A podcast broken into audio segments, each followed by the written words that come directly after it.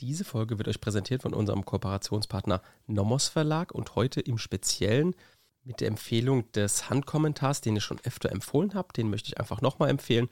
Und zwar ist das ein Lehr- und Praxiskommentar, Kindhäuser Hilgendorf.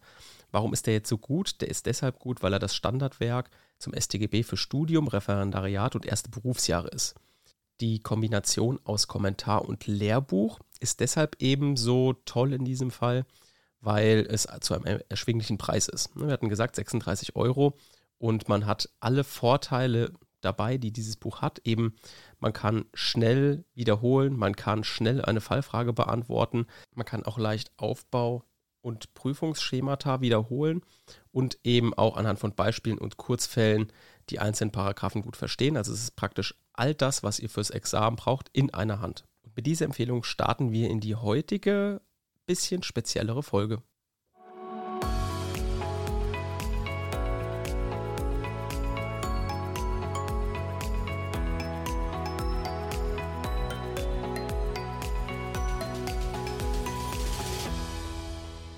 Willkommen zu einer neuen Folge. Kurz erklärt, heute zu unserer neuen in Strafrecht-Reihe ähm, Definitionssammlung. Ich werde euch heute zu einem Paragraphen, den wir gerade behandeln, also Paragraph 249, in einer Folge alle Definitionen vorlesen. Für wen ist das relevant? Das ist für alle bis zum zweiten Examen relevant, einfach deshalb, weil man eben, das ist wissenschaftlich erwiesen, wenn man etwas immer wieder hört, immer wieder abspielt, dann lernt man es automatisch besser. Das heißt, man hat Bruchstücke schon gelernt, ohne dass man überhaupt sich etwas als Blatt genommen hat und das immer wieder auswendig gelernt hat. Einfach immer wieder diese Definitionssammlungen abspielen und damit habt ihr praktisch das schon als Audioformat im Kopf und könnt somit leichter ähm, lernen und wiederholen. Heute also zu der Definitionssammlung Raub.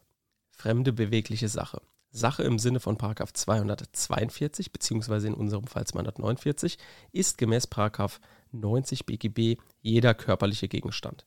Beweglich ist eine Sache, wenn sie tatsächlich fortgeschafft werden kann. Fremd ist eine Sache, wenn sie zumindest auch im Eigentum einer anderen Person steht.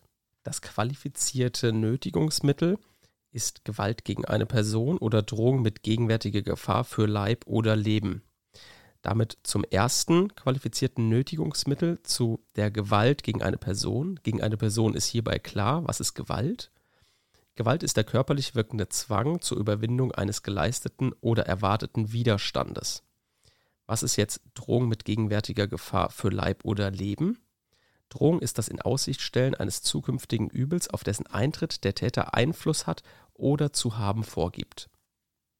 Wann ist die Gefahr gegenwärtig? Die Gefahr ist gegenwärtig, wenn ihre Realisierung aus der Perspektive des Opfers bei ungestörtem Verlauf der Dinge als bevorstehend erscheint. Dann zur Wegnahme. Was ist eine Wegnahme? Die Wegnahme ist der Bruch Fremden und die Begründung 9 nicht notwendig Täter eigenen Gewahrsams. Was ist Gewahrsam? Gewahrsam ist die tatsächliche Sachherrschaft eines Menschen über eine Sache, getragen von einem natürlichen Herrschaftswillen, wobei deren Vorliegen nach der Verkehrsanschauung zu beurteilen ist. Was ist die tatsächliche Sachherrschaft? Die tatsächliche Sachherrschaft besteht, wenn der unmittelbaren Verwirklichung des Einwirkungswillens auf die Sache keine Hindernisse entgegenstehen. Was ist der Herrschaftswille? Herrschaftswille ist der Wille, mit der Sache nach eigenem Belieben verfahren zu können. Wann hat der Täter neuen Gewahrsam begründet? Der Täter hat neuen Gewahrsam begründet, wenn er oder ein Dritter die Sacherschaft derart erlangt hat, dass er sie ohne Behinderung durch den früheren Gewahrsamsinhaber ausüben und dieser seinerseits ohne Beseitigung der Sacherschaft des Täters nicht mehr über die Sache verfügen kann. Wann wird jetzt fremder Gewahrsam gebrochen? Fremder Gewahrsam wird gebrochen, wenn die Gewahrsamsverschiebung, also die Aufhebung des Fremden und Begründung neuen Gewahrsams, ohne oder gegen den Willen des bisherigen Gewahrsaminhabers erfolgt. Wann liegt Vorsatz bezüglich der objektiven Tatbestandsmerkmale vor? Vorsatz ist der Wille zur Tatbestandsverwirklichung in Kenntnis aller seiner objektiven Tatumstände. Wann liegt der Finalzusammenhang vor? Der Täter muss die qualifizierte Nötigung final als Mittel zur Überwindung von Widerstand gegen die Wegnahme einsetzen. Wann liegt Zueignungsabsicht vor? Die Zueignungsabsicht beinhaltet zwei Komponenten. Die Absicht zur zumindest vorübergehenden Aneignung und den Eventualvorsatz zur dauerhaften Enteignung. Diese müssen kumulativ vorliegen, damit eine Zueignungsabsicht bejaht werden kann. Wann liegt Aneignungsabsicht vor? Aneignungsabsicht ist die Absicht, die Sache selbst oder den in ihr verkörperten Sachwert wenigstens vorübergehend dem eigenen Vermögen oder dem Vermögen eines Dritten einzuverleiben. Wann liegt Enteignungswille vor? Enteignungswille ist der Wille, den Berechtigten auf Dauer aus seiner Eigentümerposition zu verdrängen, das heißt, ihm die Sache selbst oder den in ihr verkörperten Sachwert auf Dauer zu entziehen.